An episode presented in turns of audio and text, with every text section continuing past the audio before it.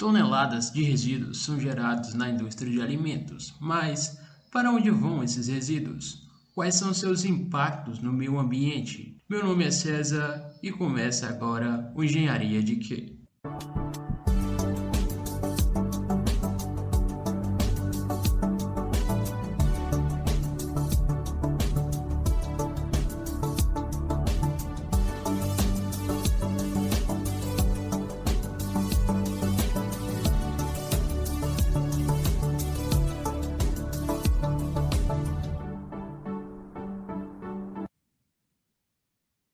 E para falar sobre o reaproveitamento de resíduos na indústria de alimentos de forma clara, profunda e sucinta, nada melhor que um especialista. Por isso trouxemos a professora Mariana Machado. Professora, é um prazer ter você conosco. Gostaríamos de saber um pouco sobre sua formação. Eu fiz graduação, mestrado e doutorado em engenharia de alimentos. E desde o doutorado eu trabalho com resíduos agroindustriais. Então é um prazer ser convidada para esse podcast.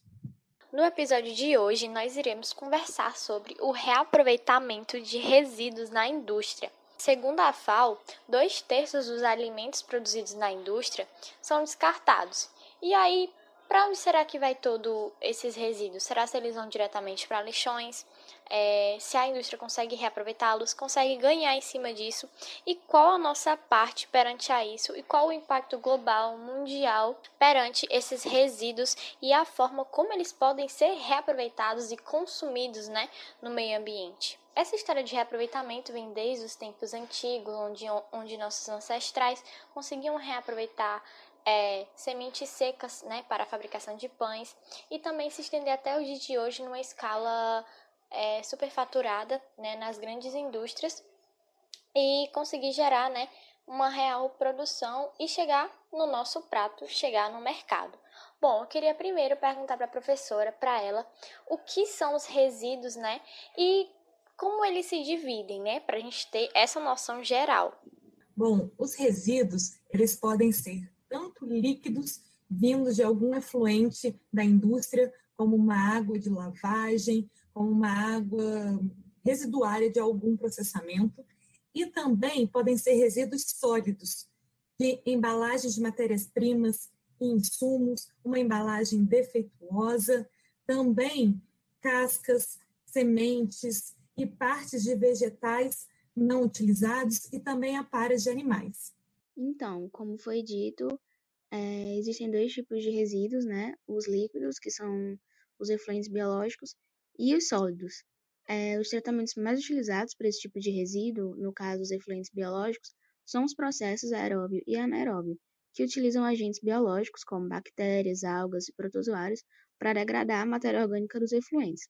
Já os resíduos sólidos, que são aqueles provenientes da produção de alimentos, que são as cascas de frutas, legumes, bagaços, é, restos de alimentos provenientes de restaurantes, embalagens de matérias-primas e insumos não utilizados, o tratamento deles é feito através da reciclagem.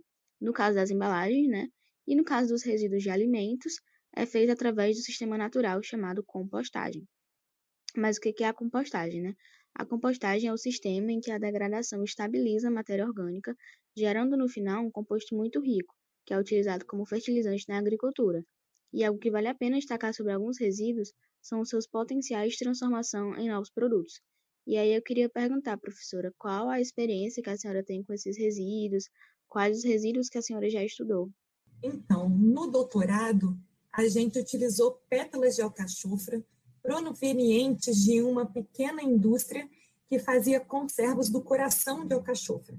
Então, a gente pegava essas pétalas, que na verdade eram descartados, ia para um lixo, e a gente extraía prebióticos, compostos prebióticos. E no pós-doutorado, a gente hum, coletava cascas de jabuticaba a partir de, da produção de geleias de jabuticaba. Então, eles também descartavam essas cascas e nós extraíamos antocianinas, que eram pigmentos já presentes na casca da jabuticaba. Então, eram dois produtos vindos de um resíduo, de dois resíduos agroindustriais que tinham alto valor agregado. Professora, nesse descarte, nesse aproveitamento adequado, é, por parte das indústrias, eu creio que seja feito por um profissional, como um engenheiro químico, um engenheiro ambiental ou, ou um engenheiro de alimentos. E eu queria saber é, sobre esse descarte, quais as principais dificuldades que esses profissionais encontram na hora de realizar esse descarte ou de reaproveitar esse alimento? Então, você está coberto de razão.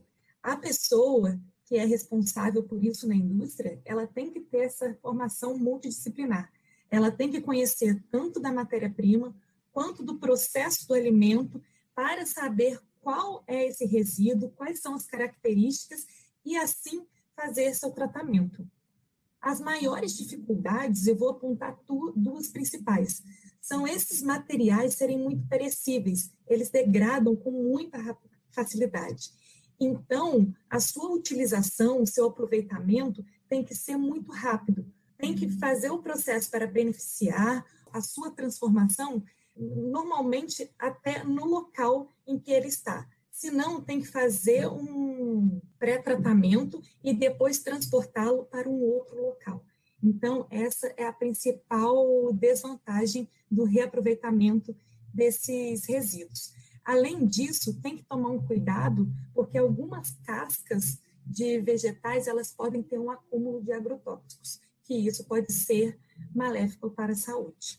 Professora, levando em conta isso, um caso recente que esteve na mídia foram frangos exportados do Brasil para a China que estavam contaminados com o coronavírus. Quais são os cuidados que os profissionais devem ter para que algo deste tipo não se repita?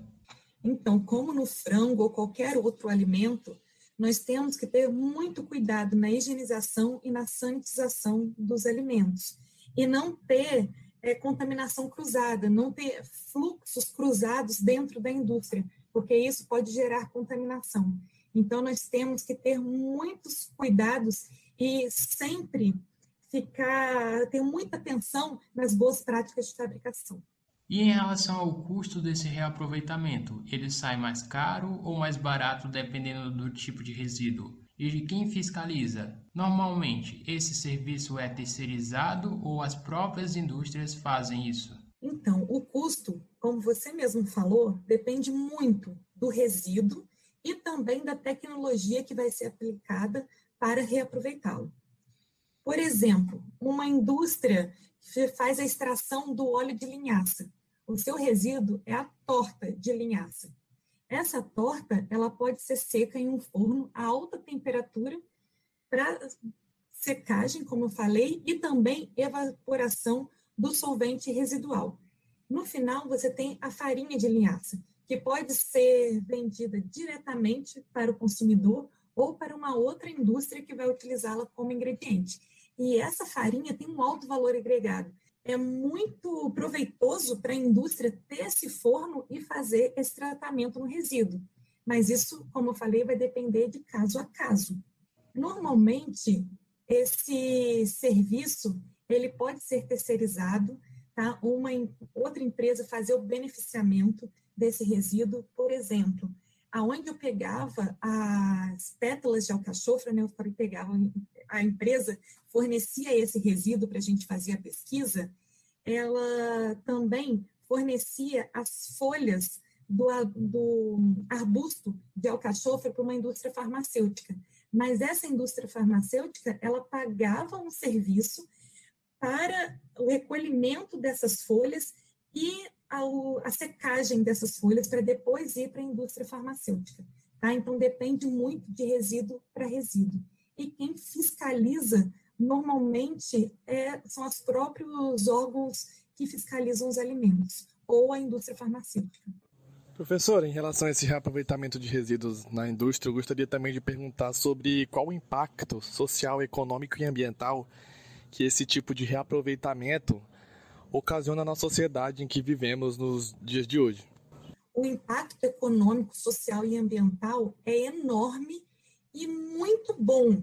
É um impacto que gera empregos, gera renda, elimina o descarte inadequado ao meio ambiente.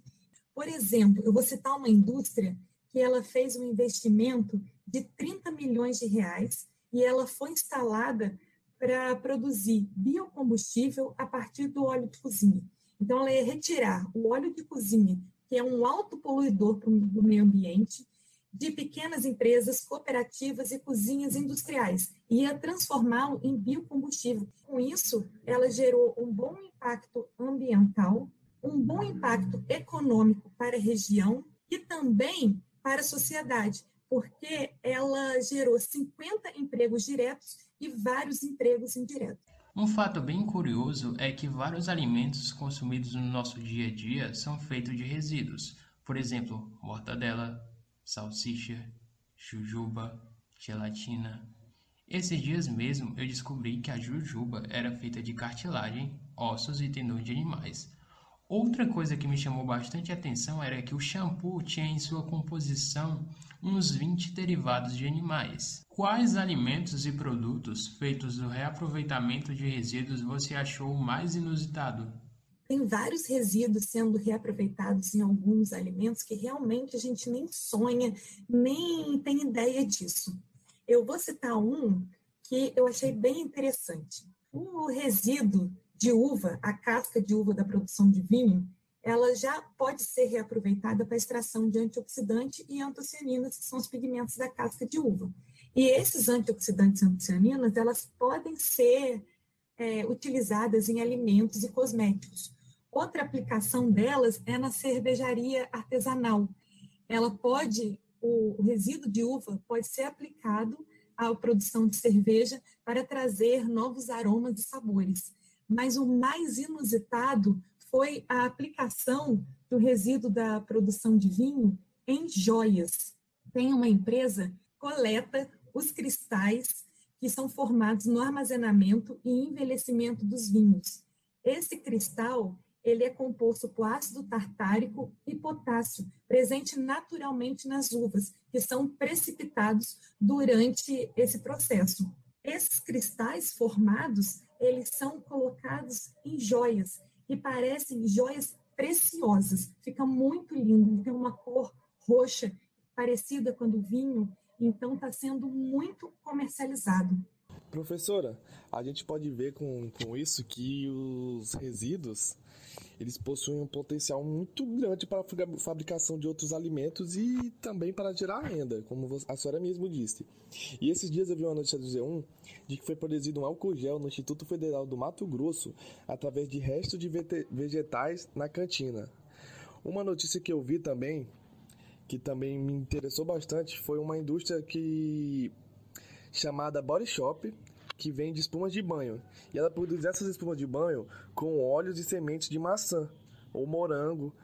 E a gente vê que, tipo, são partes da fruta que seriam descartadas após a produção do suco. Então é muito interessante. E além disso, o preço da espuma que eles vendem é R$ 73,90. E olhando tudo isso que está acontecendo sobre essa questão que a sociedade está querendo ser mais sustentável, a senhora acha que as indústrias é, vão aderir vão aderir a essa tendência, essa tendência de re, reaproveitar alimentos?